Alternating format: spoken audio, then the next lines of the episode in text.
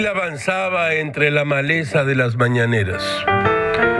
No es fácil ganar unos pasos a esas horas y con esas declaraciones, a machetazo limpio y sucio. Una nota de Alonso Urrutia y Néstor Jiménez de su periódico La Jornada informa que el presidente Andrés Manuel López Obrador avaló la determinación de la Secretaría de la Defensa Nacional de responder a las agresiones en contra de los elementos del ejército. Gil ha visto cómo los humillan, los insultan, los despojan de sus armas, de sus cascos. Ya estuvo bien, sostuvo la Sedena. ¿Quieren ver de qué lado masca la iguana? Ahora mal sin bien.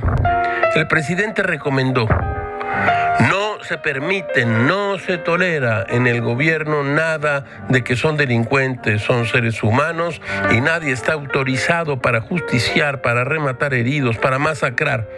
De acuerdo, eso qué ni qué, pero se trataba de defender al ejército.